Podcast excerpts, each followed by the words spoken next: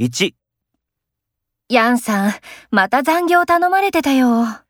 ヤンさんは人がいいから、いろいろさせられて気の毒ですね。